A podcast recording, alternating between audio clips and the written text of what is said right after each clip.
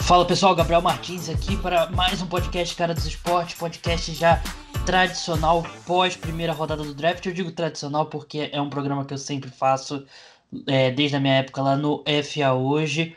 Eu e o João Eduardo Dutra estamos aqui gravando, entrando na gravação 1h13, 1h14 da manhã, horário de Brasília. A primeira rodada acabou de acabar. É, João, a gente vai passar por todas as 32 escolhas, mas antes de. Vamos falar um pouquinho do geral no draft em si. Draft bem parado no começo. No segundo a gente teve algum. Teve bem. Na segunda metade a gente teve várias trocas. Nenhuma assim, bombástica, mas várias trocas. Mas como é que você avalia esse draft no geral? É, foi um draft que no início foi marcado talvez um pouco pelo medo, que é o primeiro draft virtual, você não sabe como as coisas vão acontecer, então ninguém quis muito é, arriscar nada, por exemplo, Miami Dolphins não subiu, o Los Angeles Chargers não subiu, o Detroit Lions não desceu, então ninguém quis muito arriscar, foi ali na, na segurança. Quando começou a voltar, aconteceram algumas trocas, mas também nada muito arriscado, ninguém trocando escolha de primeira rodada no ano que vem, é só é, subindo algumas posições. Então é, foi um draft muito é, regular nesse sentido. Não teve nenhuma emoção muito grande. Talvez com uma troca e uma escolha em específico, que eu acho que a gente vai falar mais pra frente, foi a do Green Bay Packers, né? É verdade, eu acho que vai ser a, o grande ponto de discussão nesse. Pelo menos na sexta-feira, né? Antes da. Acho que até depois, né? Por causa da seleção do Jordan Love. Mas foram 11 trocas no total na primeira rodada. Quer dizer, desculpa. É, 11 times mudaram as suas escolhas e agora não vou saber. É, não sei o número de trocas exato, porque teve um time, ah, um time subiu, outro desceu, teve uma que já tinha sido feita do 49ers e tal. Mas enfim, vamos passar pelas escolhas. É, eu peço desculpa se a gente não falar exatamente o mesmo tempo em cada escolha, porque algumas merecem mais discussões, outras não. Mas vamos entrar. Vamos, vamos passar rápido por algumas das mais óbvias e. Infelizmente no topo tiveram várias óbvias. Vou começar Joe Burrow, Cincinnati Bengals. Ele é, é o que todo mundo sabia. O Joe Burrow foi apenas confirmado como quarterback aí do Cincinnati Bengals como a primeira escolha geral do draft.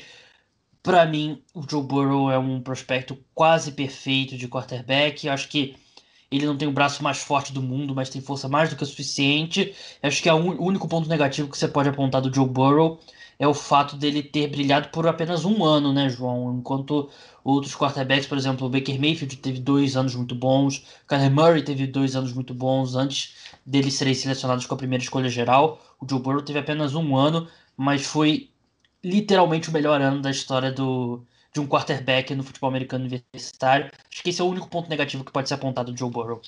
É, o único ponto negativo em si ele não foi tão consistente assim, mas eu acho que já é comum. É, só corrigindo, o Kyler teve um ano só também, o Baker Mayfield era o titular antes dele. Só teve ah, é um verdade, ano titular.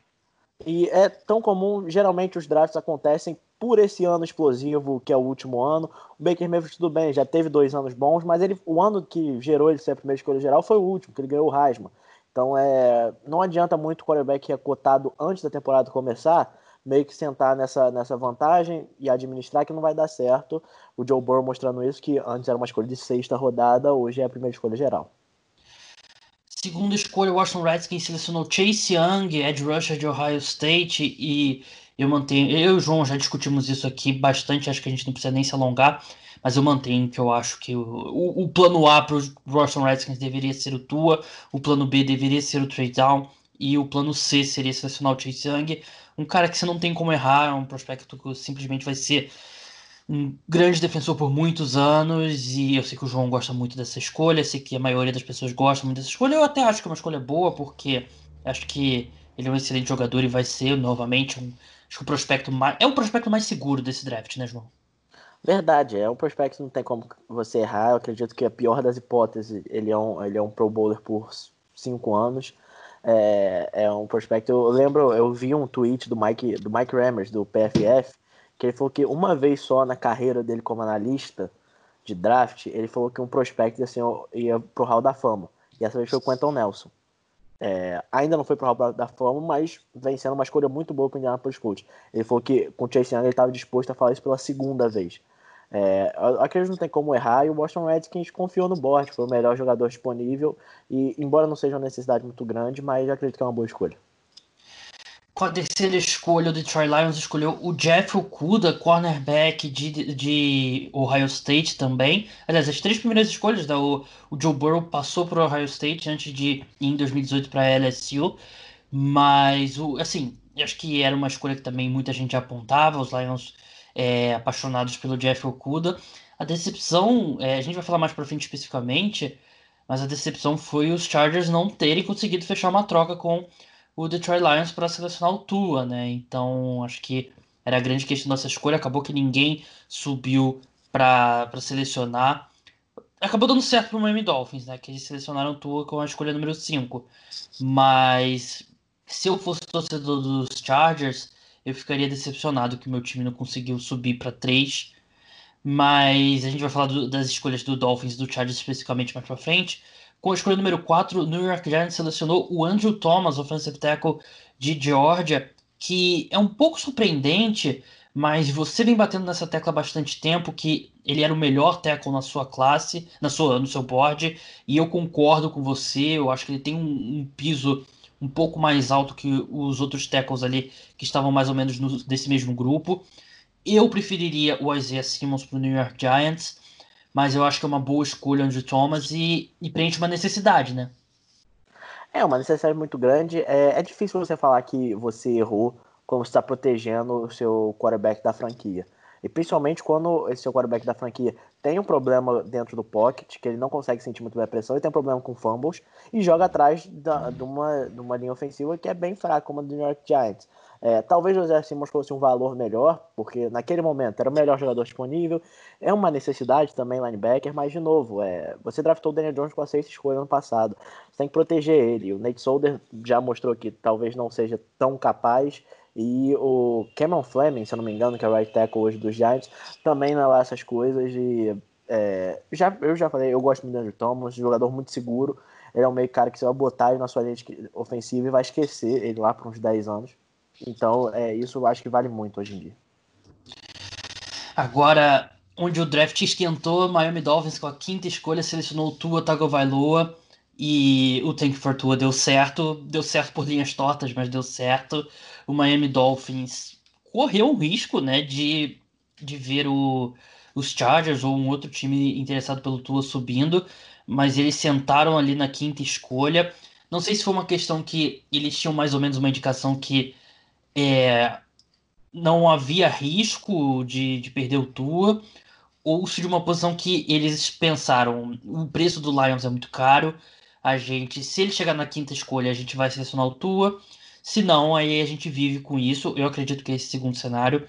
Eu adoro essa escolha para o Miami Dolphins. O Miami Dolphins que é, tem um Ryan Fitzpatrick, mas ele não é uma solução a longo prazo. Claro, o Tua, para mim, ele tem um potencial gigantesco.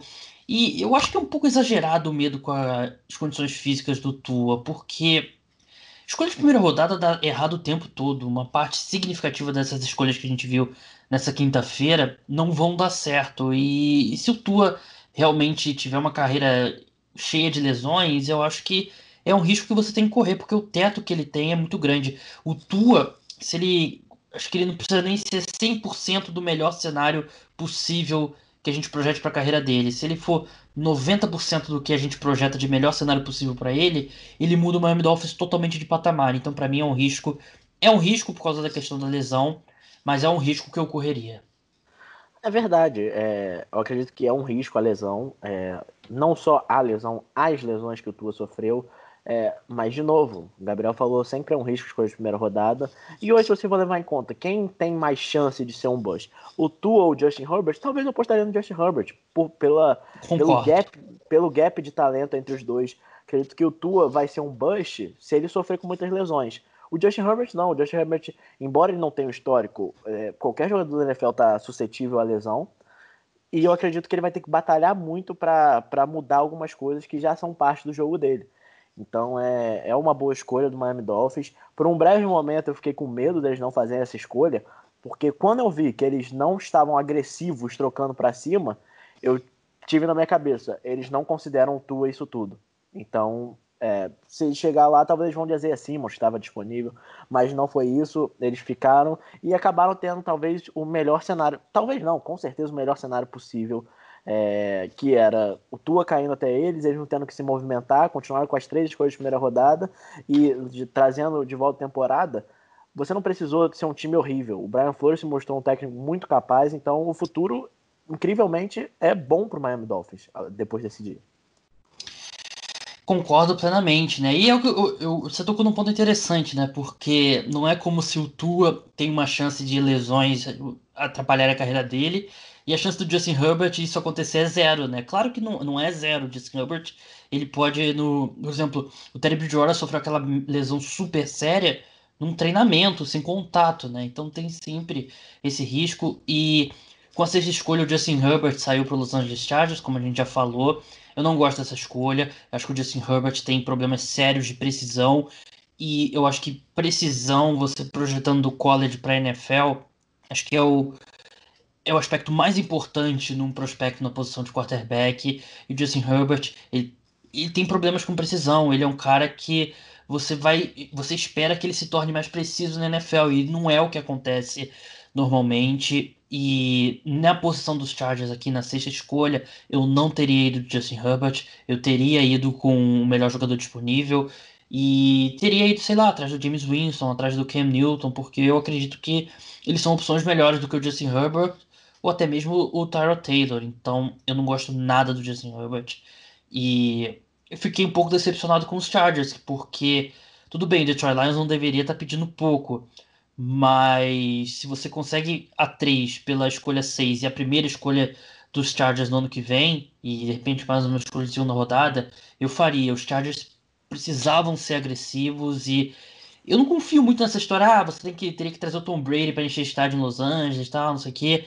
Eu acho que você tem que ter um time bom para trazer público. E se o Tua é um quarterback promissor, o nível de talento que tem no elenco do Los Angeles Chargers, geraria interesse pelos Chargers. E o Justin Herbert, para mim, está muito abaixo do Tua como prospecto. É, eu concordo. Acredito que foi uma escolha ruim, mas é, a famosa escolha ruim que é esperada e até um pouco aceitável. É, os Chargers precisavam de quarterback, eles não foram agressivos o suficiente para tentar pular o Miami Dolphins para selecionar o Tua.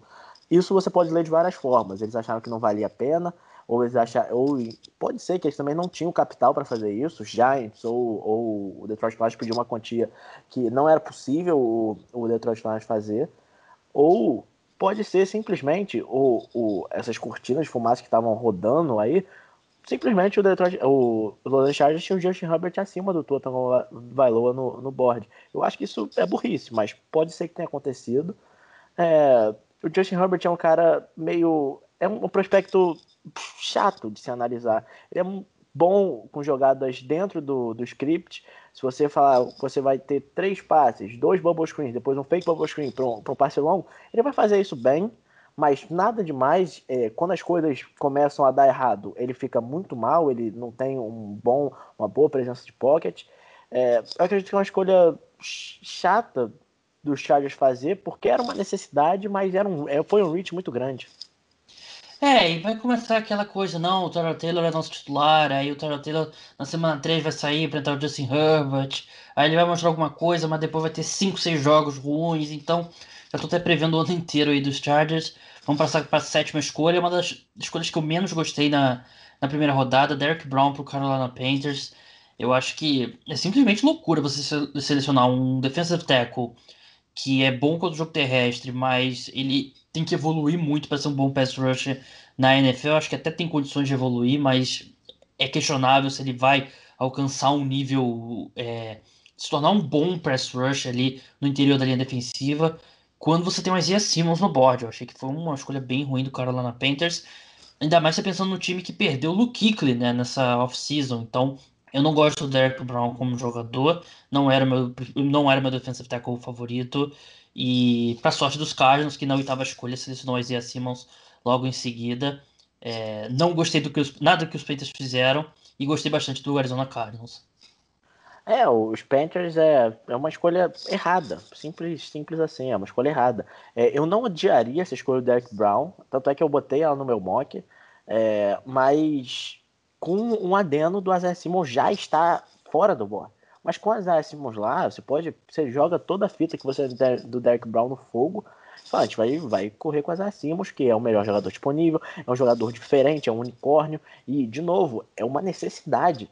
Você pode falar, tudo bem, com o Short já tá, já tá, talvez, já tá mais velho, não tem ninguém ali no meio junto com ele, mas ele ainda tá lá. Hoje, o Luke que ele se aposentou, você, você tem só o Shaq Thompson de, de linebacker hoje em dia.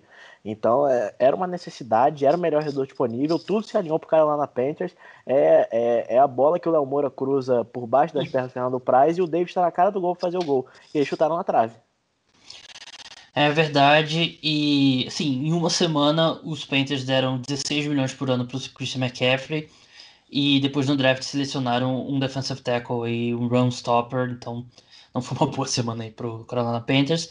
E o Isaiah Simmons, né? A gente já falou bastante sobre o Isaiah Simmons, um cara super é, versátil, pode fazer de tudo. E o Arizona Cardinals, assim, em pouquíssimo tempo, em um ano basicamente, eles deixaram de ter um dos elencos de menos talento da NFL para um elenco cheio de peças interessantes. Né? Na defesa você tem Isaiah Simmons, Chandler Jones, Patrick Peterson, Buda Baker, você tem Kyler Murray, DeAndre Hopkins, você tem ainda o Larry Fitzgerald, que ainda é um bom slot receiver. É, eu acho que offensive tackle era uma posição, era uma posição de necessidade bem grande para os Cardinals, principalmente nesse ponto do draft que só um offensive tackle tinha saído. Mas o Isaiah Simmons, o talento dele era muito grande para passar ele, né? É, é, acredito que os Cardinals tinham, é, tinham em mente draftar o offensive tackle, mas quando eles viram o Isaiah Simmons lá, tanto é que se você ver na transmissão, nem demorou para eles fazerem essa escolha no momento que os Panthers fizeram a escolha, a escolha dos caras demorou o quê? Uns três minutos no máximo. Verdade. É, foi uma escolha fácil. É, é, é caiu o melhor jogador disponível, o quarto melhor jogador do draft, para alguns o terceiro. É, foi uma escolha fácil. Tudo bem, Teco é uma necessidade, mas convenhamos, o Zé Simmons é um unicórnio, é um jogador diferente. E você pode conseguir um teco é, mais para frente. Deixar claro, o Josh Jones caiu para segunda rodada, tudo bem, os caras não têm a escolha de segunda rodada. Eles podem voltar, podem tentar fazer uma troca para voltar lá para cima, porque agora. Oferece é um... o Hopkins para algum time aí. é, segunda rodada. É, agora é um dos melhores elencos, talvez, da NFL nesse momento. E, sinceramente, depois que eu vi hoje, é, pelo que eu não vi do Los Angeles Rams e pelo que eu vi do Seattle Seahawks hoje, talvez seja o segundo melhor time da NFC Oeste. É, o próprio 49ers, eles, eles se recuperaram, né, depois de uma escolha do 14 tanto quanto questionável, né, mas a gente vai falar mais pra frente. Vamos seguir. CJ Anderson saiu pro Jacksonville Jaguars na nona escolha, o segundo melhor corner.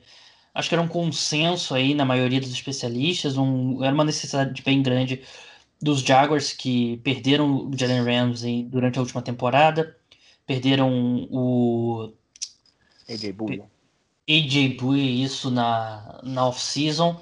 Mas acho que é um bom jogador e acho que é uma, não é. Eu, eu até tuitei na, na hora, não é uma escolha sexy, mas é uma necessidade gigantesca do Jaguars.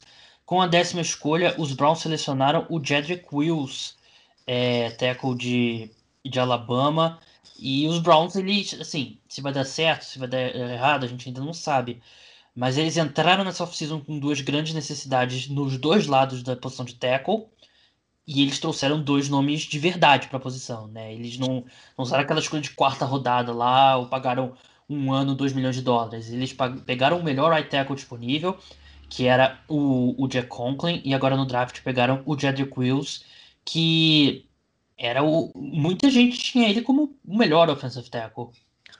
Verdade, eu tinha ele como segundo melhor atrás do Andrew Thomas, mas também é pau a pau, os dois são excelentes. É, minha única, nem é uma dúvida só, tipo, se eu tiver que fazer um nitpicking aqui, Jed Cruz jogou a maior parte da sua carreira em Alabama como right tackle. É, acredito que ele não vai ter tanto problema assim para fazer a transição pro, pro lado esquerdo, até porque o lado direito em Alabama era o ponto cego do quarterback, porque o Tu é canhoto. Mas uhum. é, talvez algum tempo, numa temporada mais, é, numa off-season mais curta, ele vai ter por causa do, do da memória muscular dele, que já está acostumado a virar para a direita, mas, de novo, é você, você poder escolher entre três dos quatro melhores tackles, eu acho eu, os Browns estavam na cabeça que eles iam pegar o que sobrou. Eu acredito que esse era o pensamento do Kevin Stefanski, do Paul, do, do Paul naquele momento, é, os Browns vão pegar o que sobrou Mas não, tiveram a escolha entre, os entre três dos quatro melhores e escolheram para mim o melhor disponível. Você tá pronto para falar dessa escolha, João? Eu, eu tô, eu, eu já passei pela, pelas partes do luto e já tô na aceitação é. já. É, com a 11 escolha, o New York Jets selecionou o Mekai Beckton, que eu teria selecionado um dos wide receivers, ou teria selecionado o Tristan Wirfs na frente do Mekai Beckton. Aliás, Wirfs, que era, era na maioria dos mock drafts, ele estava saindo na 4 para os Giants como primeiro tackle, foi acabou sendo o quarto tackle. É, aliás, é quarto tackle mesmo. Mas Mekai Beckton, um cara que entra na NFL já com no programa de abuso de substâncias, né? Ele é um cara que ficava trocando de lado em Louisville, né? Que era algo meio estranho, de left tackle para right tackle. É, baita potencial atlético, mas ele. Não sei, João, você, torcedor dos Jets, vou deixar você falar, mas eu particularmente não gostei dessa escolha. É, é uma escolha. É, eu tinha na minha cabeça que ia ser tackle se tivesse um dos quatro disponíveis, é, e foi. É, no momento, teve um momento que o, o torcedor do Jets estava comemorando porque o Borges estava caindo do jeito. Quando, quando a Arizona Cardinals não, sele, não seleciona um, um teco, o Borges ficou no jeito para os Jets. E o, o Joe Douglas teve a escolha entre Tristan Wirfs e, e Mekai Beckton. Eu consigo entender essa escolha. Eu, particularmente, talvez prefiro o Tristan Wirfs, cara mais atlético, é, talvez mais consistente até em Iowa mas eu tenho até minhas dúvidas em relação a ele como tackle na NFL em si. Acredito que ele tem um potencial gigantesco de ser um guard, muito bom, mas tackle acredito que ele vai demorar um tempinho para pegar a manha disso na NFL. O Mekai Beckham também vai demorar um tempo para pegar a manha, porque é, eu já falei isso com o Gabriel, acho que eu já falei isso até no Twitter. É, o, Michael, o Mekai ainda não sabe como ser um tackle é, consistente. Ele não tem muito, muita questão de é, posicionamento de mãos, trabalho de pés. Ele é um cara muito maior que os outros que é muito mais é, veloz do que ele tem direito de ser. Então isso, isso ajudou ele bastante. Ele, é, ele pega edge rushers que tem um tamanho consideravelmente bom e trata eles como se ele fosse uma criança. Eu consigo entender essa escolha. Ele, de fato, no momento, talvez fosse o melhor left tackle disponível. Mas, de novo, é, você tem o Sid Lamb, você tem o Jared Judy, você tem até o próprio Tristan Wirfs que, que talvez é, fosse uma escolha mais segura. É, mas eu consigo entender o, o pensamento de Joe Douglas nessa. Bem, vamos passar agora para a 12 escolha. Las Vegas Raiders selecionou o Henry Huggs, que eu vi muita gente criticando e certamente não era algo que a gente esperava. A gente esperava, acho que nessa altura, acho que o Sid Lamb era o favorito para sair na, o primeiro wide receiver, depois o Jerry Judy, o Henry Huggs era o terceiro wide receiver, mas ele tem um negócio que você não consegue ensinar para ninguém, que é velocidade. Ele é muito rápido. Eu perguntei até essa semana, eu perguntei pro João qual que é a comparação dele pro Henry Huggs e ele me falou que era o Tariq Hill. Então, se você tem um cara que projeta como o Tariq Hill, acho que 12 escolha não é um absurdo. E a gente vai falar de reaches aí que, o, que os Raiders tiveram, né? acho que eles deram reach nos três jogadores que eles selecionaram na primeira rodada no ano passado e deram reach no segundo jogador que eles selecionaram hoje. Mas o, o Henry Huggs pode ter surpreendido um pouco muitas, algumas pessoas. Mas eu gosto dele saindo na 12 para os Raiders. Os Raiders precisavam muito de velocidade, era um ataque muito lento na posição de recebedor. E eu acho uma excelente escolha aí para os Raiders. Com a 13 terceira escolha, a gente viu a primeira troca da noite. O Tampa Bay Buccaneers subiu para selecionar o Tristan Wirfs. Eles enviaram a escolha, a 14, né, que é a escolha logo anterior deles, e uma escolha de quarta rodada pela 13 terceira e uma escolha de sétima rodada. Selecionaram aí o Tristan Wirfs. Primeiro explicando a troca, né, João? Porque muita gente pode achar estranho, ah, por que, que subiu por uma escolha só e tal, não sei o quê. É, provavelmente com medo de outro time subir pelo Tristan Wirfs, que também não é nenhum absurdo achar que o Tristan Wirfs ele caiu bastante em, que, em relação ao que a gente estava esperando. Então eu não acho tão absurdo assim os Bucks pagarem uma escolha baixa para garantir que vão selecionar, selecionar o cara deles, e é uma necessidade da equipe. Eu concordo plenamente, achei é, boa, boa movimentação também do Buccaneers. É, de novo, é uma equipe que, se olhar no ataque, tem poucos buracos hoje em dia. Você tem uma dupla de recebedores que é a melhor da NFL, você tem Gronkowski e o J. Howard como tight. É, você tem uma necessidade em tackle. E eles viram os Tristan caindo e sabiam que São Francisco era um time que estava doidinho para trocar para baixo para conseguir mais escolhas.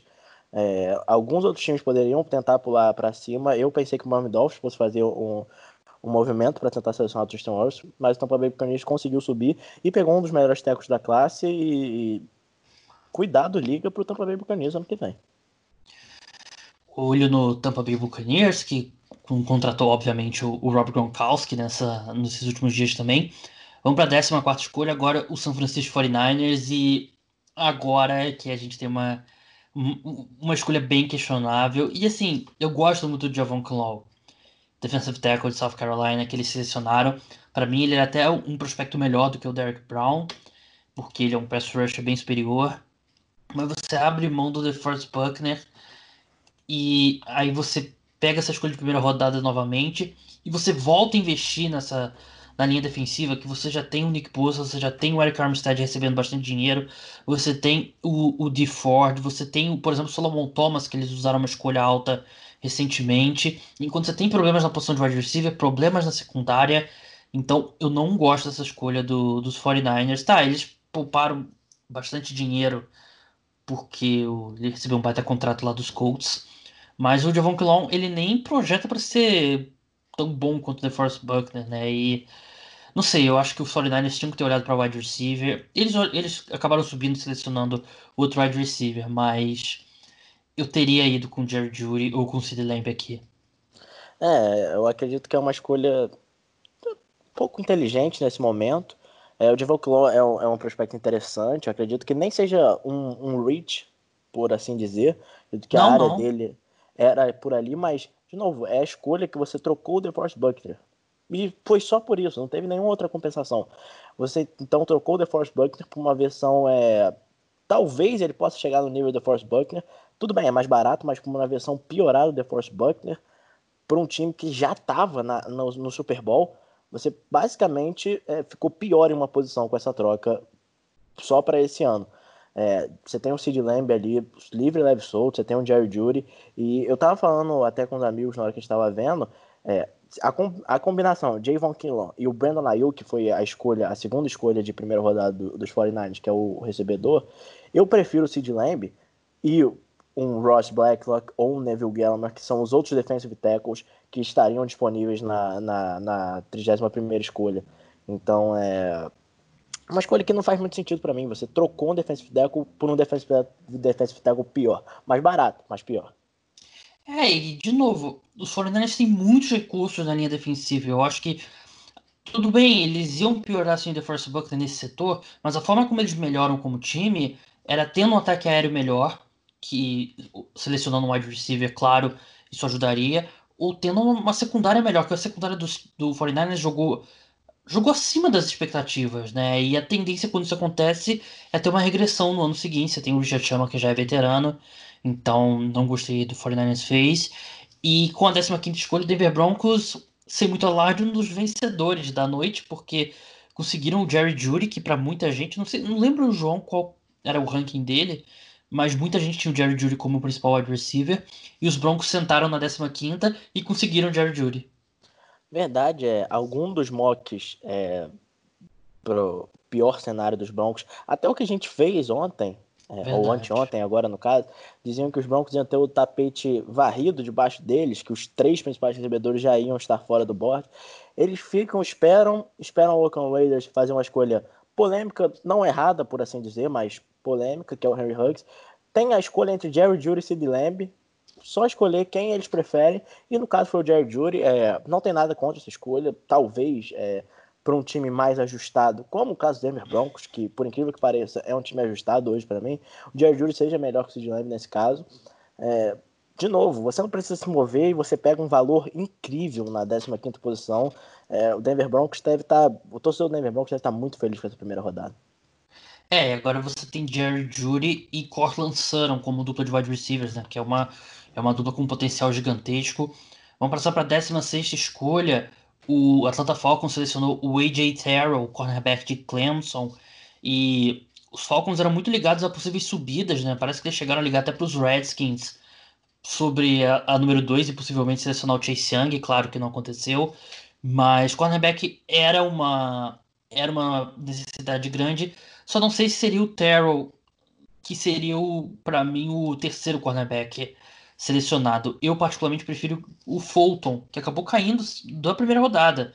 Vai sair, quem sabe, na segunda rodada.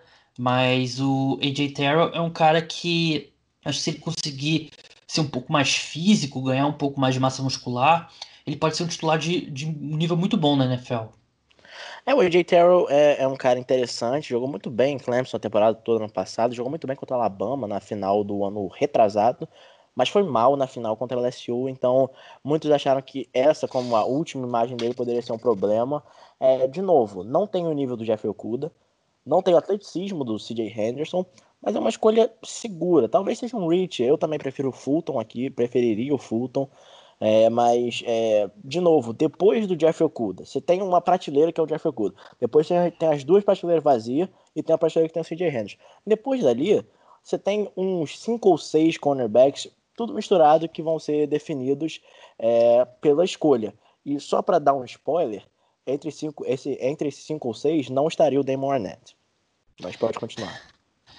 Vamos passar para a 17 escolha, uma das minhas escolhas favoritas de toda a primeira rodada, o Dallas Cowboys, caiu no colo deles o Sid Lamb, wide receiver de Oklahoma. É... Os Cowboys têm necessidade na posição de, de cornerback, eram muito ligados a, a safeties, né, que estavam disponíveis nessa altura, mas na 17 é impossível deixar o Sid Lamb passar, e agora eles entram em campo com é, Amari Cooper, Michael Gallup e Sid Lamb, provavelmente o melhor trio de wide receivers da NFL. Verdade, é. Não era uma necessidade wide receiver, nem de longe. Eles acabaram de pagar um dinheirão para Amari Cooper, o Michael Gallup.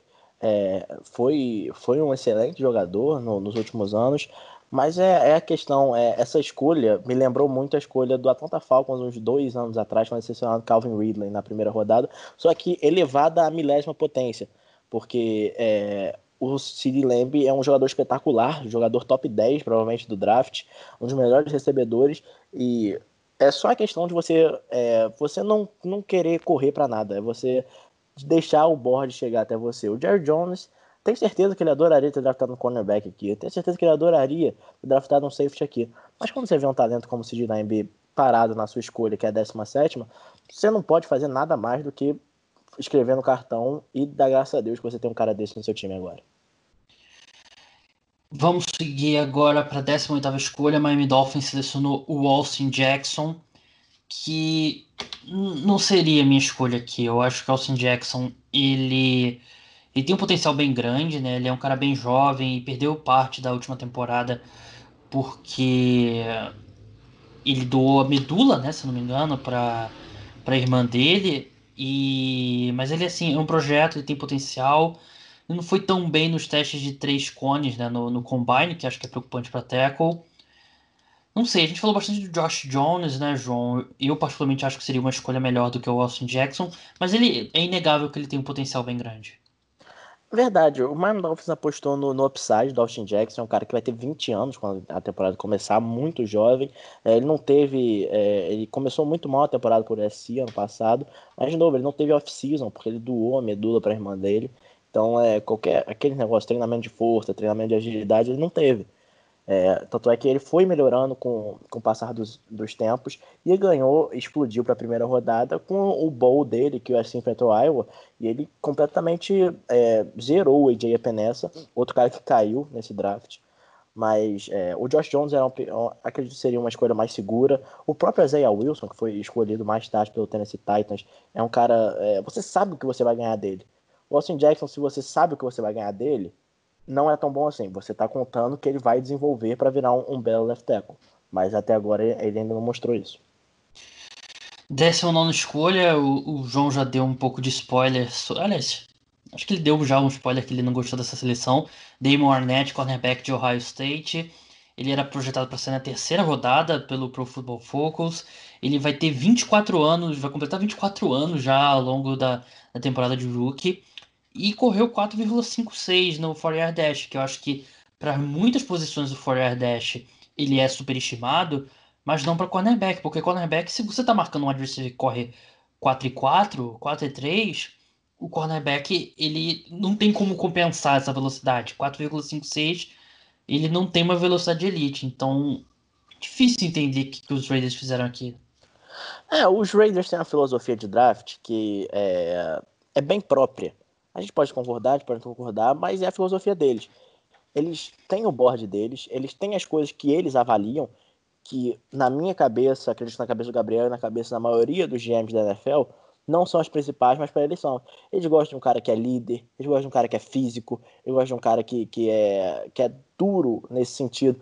Eles mostraram eles selecionaram o Ferrell com a quarta escolha no passado. E o Damon Arnett, embora o Ferrell seja um cara de primeira rodada, não quarta escolha ano passado, o Damon se encaixa meio nisso. Ele é um cara que foi titular por muito tempo no Ohio State, era capitão em Ohio State, era um cara físico, era um cara que era líder lá, e eles quiseram fazer isso. Eu não teria feito essa escolha. Não, e olha que eu sou torcedor de Ohio State.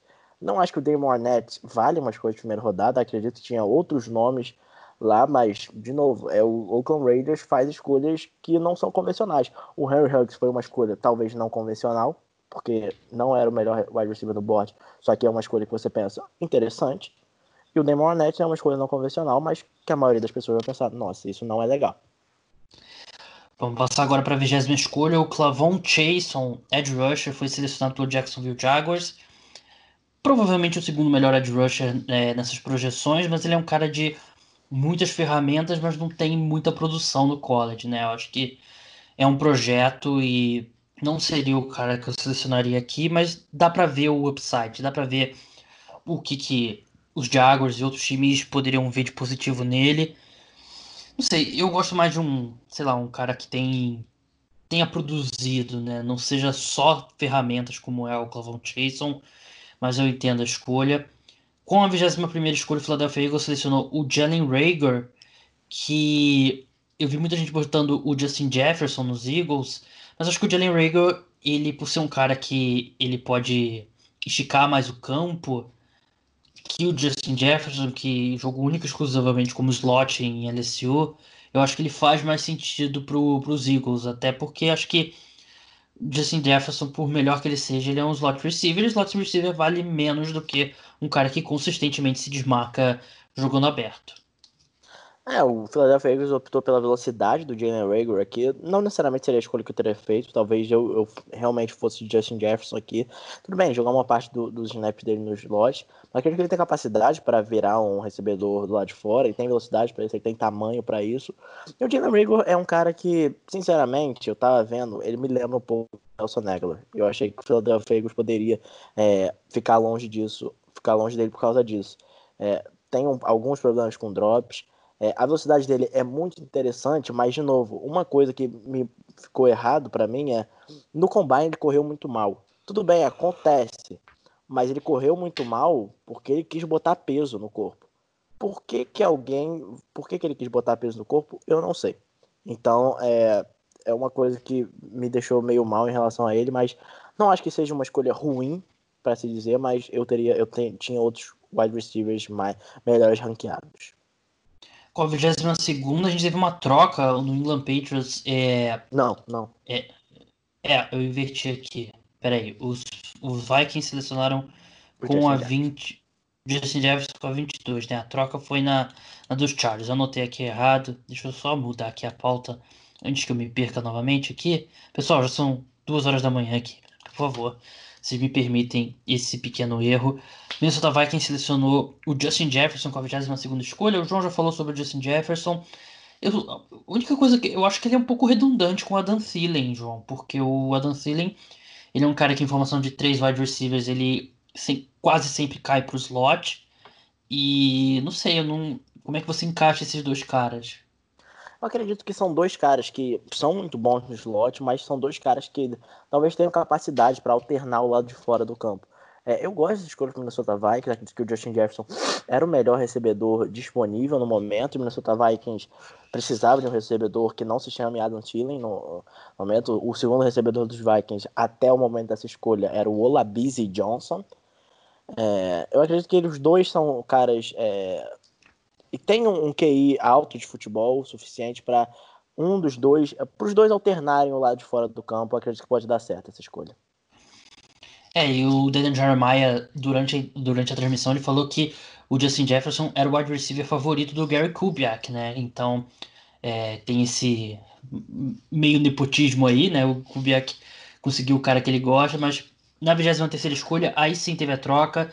Era a escolha do New England Patriots. Os Patriots mandaram a 23 escolha para os Chargers, que pagaram a 37, que é uma escolha de segunda rodada, e a escolha número 71, que é uma escolha de terceira rodada, para subir e selecionar o Kenneth Murray, linebacker de Oklahoma. E eu não sei se eu pagaria tão caro para subir para um, um, linebacker que que ele ainda vai ter uma cobertura, uma curva de aprendizado grande cobrindo é, contra o passe, né, João? Ele tem as ferramentas para isso, mas ele vai precisar, precisar evoluir bastante. Eu acho que ele pode ser um, um, bom jogador na NFL, mas ele não é o jogador pelo qual eu subiria. Eu, eu também não entendi a necessidade dos Chargers subirem. É, linebacker talvez é, fosse um não um buraco, por assim dizer, no elenco, mas é uma das posições que a equipe é mais fraca. O Denzel Perman não, não é mais lá essas coisas. É, eu entendo se é um linebacker, mas não entendo você gastar duas escolhas, duas escolhas minimamente altas, que o Chargers seleciona no topo da segunda rodada e no topo da terceira rodada, é, para selecionar esse linebacker, principalmente com quando a troca aconteceu, eu imaginei que seria Teco. Imaginei que eles iriam atrás de Josh Jones, porque ainda é uma necessidade, não tem left tackle, se não me engano, no, no, no elenco hoje em dia. É, não gostei dessa troca e New England faz o que New England faz, é, acumularam escolhas do, do dia 2. Com a 24 escolha, o New Orleans Saints selecionou o César Ruiz, que é era o melhor center de, desse draft, ele é bem seguro. E tem muita gente que projeta ele também como guard, né? Mas há algumas questões sobre a habilidade atlética dele para jogar como guard. O que eu não entendo é que se o Saints provavelmente devem vê-lo como guard, porque eles usaram uma escolha de segunda rodada no Eric McCoy Center no ano passado, que teve um ano de rookie muito bom, né? E eu, assim, a gente falava muito do Saints não ter nenhuma necessidade muito gritante nesse elenco, mas não sei se o César Ruiz, eu não sei, eles provavelmente devem vê-lo de novo como guarda, mas eu achei que eles poderiam, por exemplo, ter usado no Patrick Quinn, né? Que linebacker acho que era uma necessidade mesmo para a equipe e a equipe acabou não usando, mas enfim, vamos passar para a 25 escolha.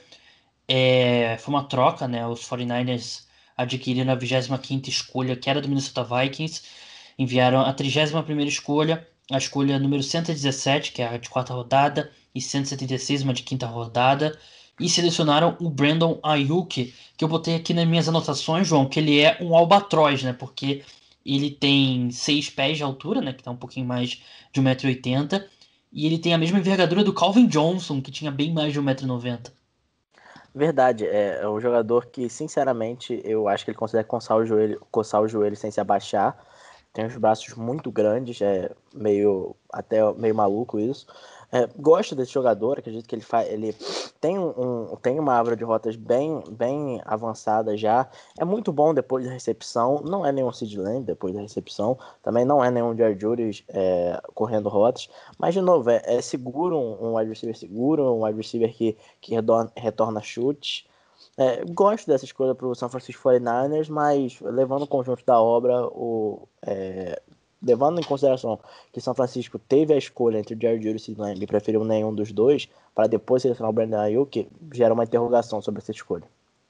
É, o Brandon Ayuk ele tem um número que me assusta um pouco e é uma, é uma amostra pequena, claro, mas ele teve é, 14, 14 bolas chegaram para eles em recepções contestadas, né, ou seja, com o defensive back lá em cima dele, e ele só conseguiu três recepções nelas, né, que eu acho que é um.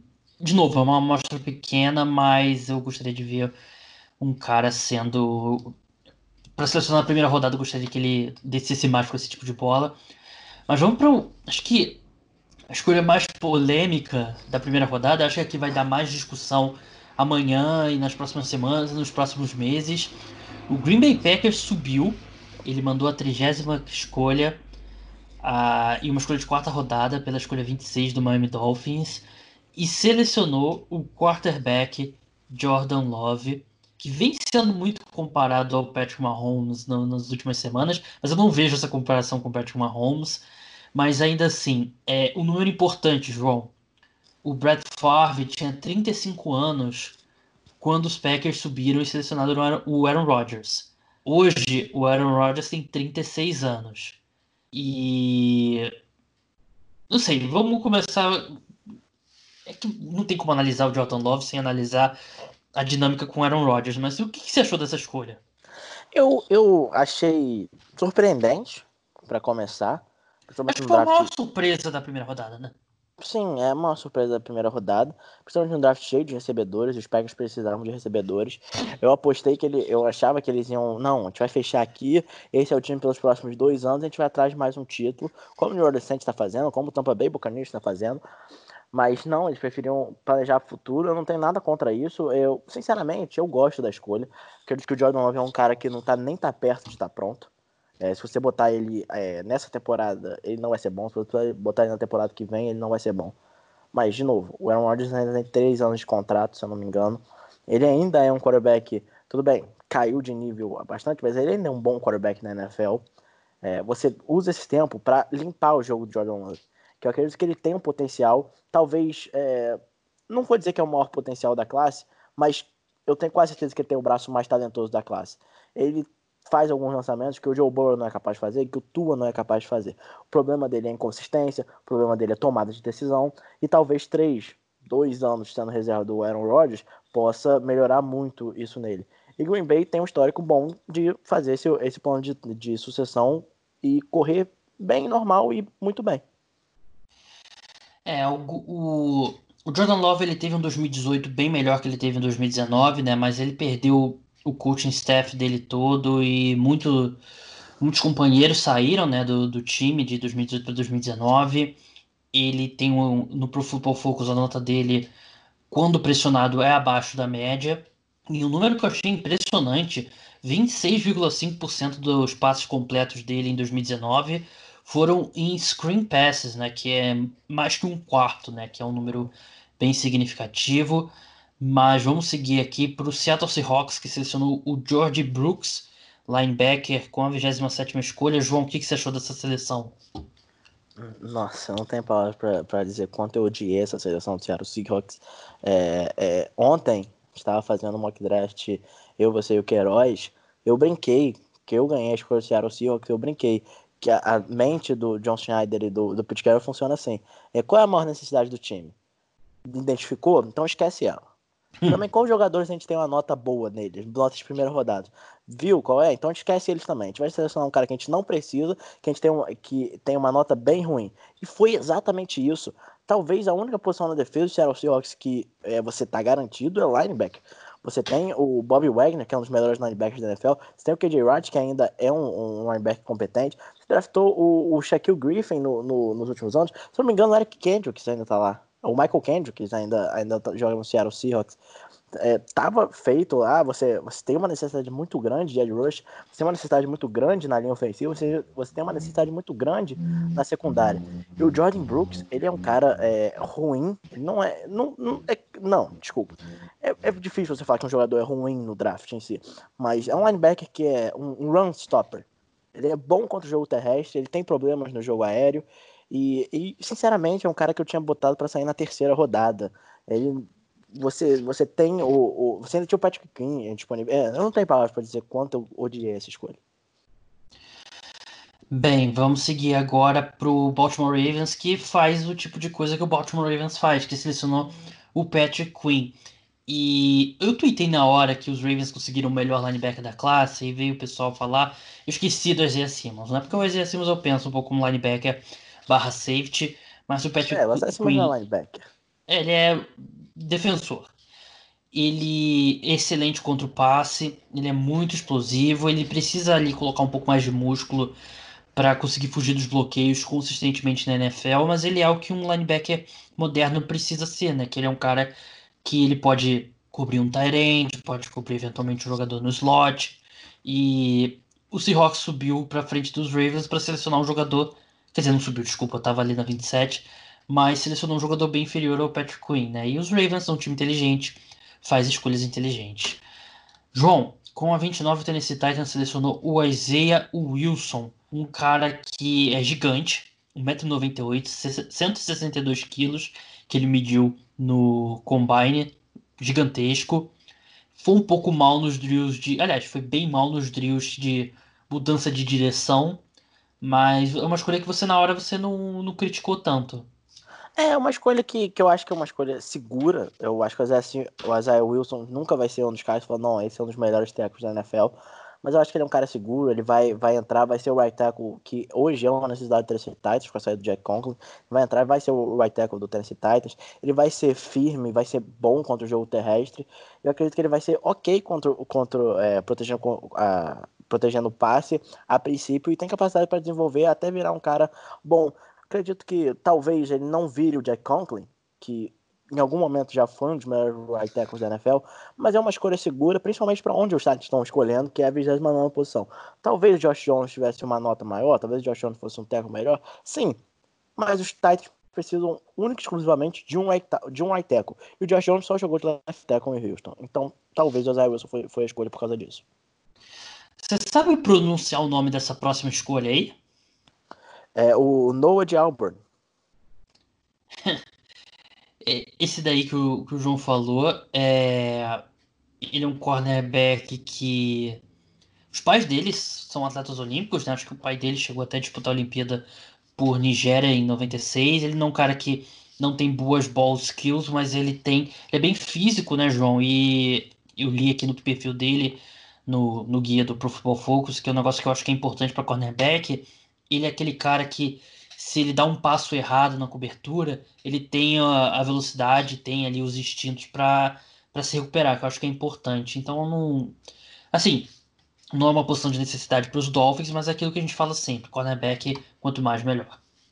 É, o Noah Igbinogany, é o máximo que eu vou conseguir falar hoje. É, não era uma necessidade, talvez os Dolphins poderiam olhar para outras posições, mas, de novo, é, você tem dois cornerbacks muito bons nos Dolphins e o Brian Flores trabalhou muito bem com o cornerback. Você achou? Eu achava principalmente que eles iam rolar com Byron Jones e David Howard, iam dar um jeito no slot, mas preferiam ir com, com, com o Noah de Auburn mas, e, e melhorar essa posição de novo. Acredito que eles poderiam ter ido pro ataque, mas, mas preferiram ir com, com o cornerback e eu não tenho muitas coisas contra essa escolha, não. Com a 31 escolha, o Minnesota Vikings selecionou Jeff Gladner e cornerback, que não foi bem no combine e mas é um cara bem experiente, né? Foi bem testado aí durante a carreira dele universitária. Você gostou dessa escolha, João? Eu gostei dessa escolha, eu acredito que, é claro que a queda do Christian Fulton mexe um pouco com isso, mas acredito que Minnesota poderia estar olhando para ele na 22 ou na própria 25, você pegar ele com a 31 escolha, trocando para baixo, é, acumulando escolhas, foi ótimo para Minnesota. Minnesota, Sneak, Sneak também teve um draft muito bom, Justin Jefferson e o Jeff Gladney, duas posições que eram necessidades claras da equipe para mim. É, eu gosto dessa escolha para Minnesota Vikings. E com a 32 escolha, eu que tinha aposta de que nenhum running back sairia na primeira rodada, e eu tava ganhando até, assim como o River Plate eu estava ganhando até o final do jogo. E aí o Kansas City Chiefs vai selecionar Clyde Edwards Heller, running back de LSU, que não era nem cotado para ser o primeiro running back a sair. E tudo bem, tirando o fato que eu perdi dinheiro com essa escolha acontecendo, acho que é uma péssima escolha. Eu, eu acho que o próprio Fulton, como o João falou, e eu acho que os Chiefs acabaram de vencer o Super Bowl com um running back que foi dispensado pelo Dolphins e a posição simplesmente não é importante. não vale a pena usar uma escolha de primeira rodada, uma escolha alta num, num running back. E os Chiefs que, assim, eles volta e meia tomam várias decisões questionáveis que são compensadas porque eles têm o melhor quarterback da NFL e o melhor play caller da NFL. É, de novo, a gente vai discutir aqui é, o valor de um running back na primeira rodada, que é muito baixo. É, a gente vai discutir aqui se o Claudio Edwards era o melhor running back da classe. Eu acho que não, mas eu acho que isso é bem discutível. acredito que você tem quatro caras ali que estão no meio e, de novo, não existe muita diferença de um running back para o outro. É, acredito que é uma escolha divertida. É o, é o que eu consigo falar de bom dessa escolha. É divertido. O Claudio Edwards é um cara que foi utilizado de diversas maneiras em LSU, é um cara que, que foi, que tem paciência, mas também recebe passes. É, Eu acredito que ele vai ser divertido no ataque do Kansas City Chiefs. Divertido ganha Super Bowls? Não, Não mas o Kansas City Chiefs ganha. Então é, é, eu consigo ser ok com essa escolha só por causa disso. Bem, essas foram as 32 escolhas da primeira rodada. Prometemos e cumprimos, analisamos todas.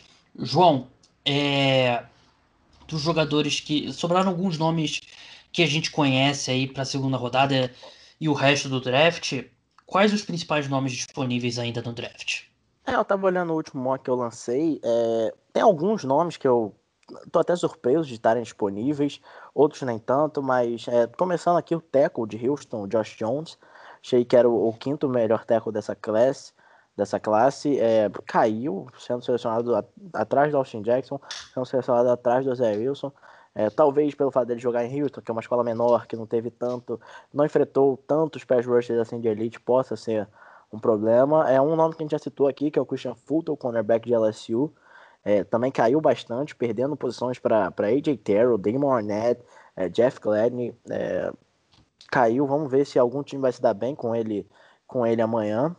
É, passando por aqui, um nome que eu acredito que não era tão contado para a primeira rodada, mas era cotado para um lugar específico. Esse time acabou não fazendo essa escolha, que era o Zach Bond, que era cotado para ser escolha do New England Patriots, só que o New England Patriots não fez essa escolha. Então ele acaba caindo também.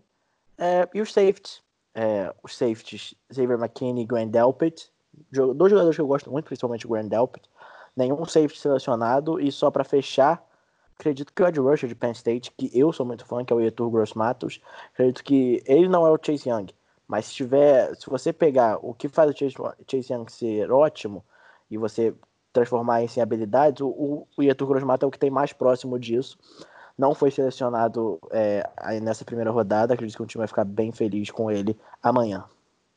É, alguns outros nomes conhecidos, né? O T. Higgins, né, de, de Clemson, Michael Pittman também, né, que é um cara também era cortado.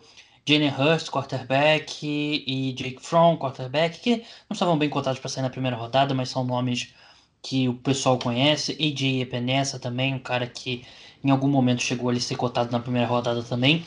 Mas é isso, esse foi o nosso podcast pós primeira rodada do draft.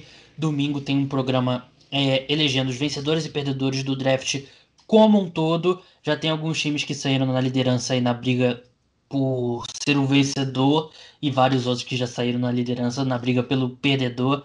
Mas, João, muito obrigado por ter ficado acordado até tarde aqui comigo. A gente terminando de gravar duas e 12 da manhã. E até a próxima. Valeu, gente. Até a próxima.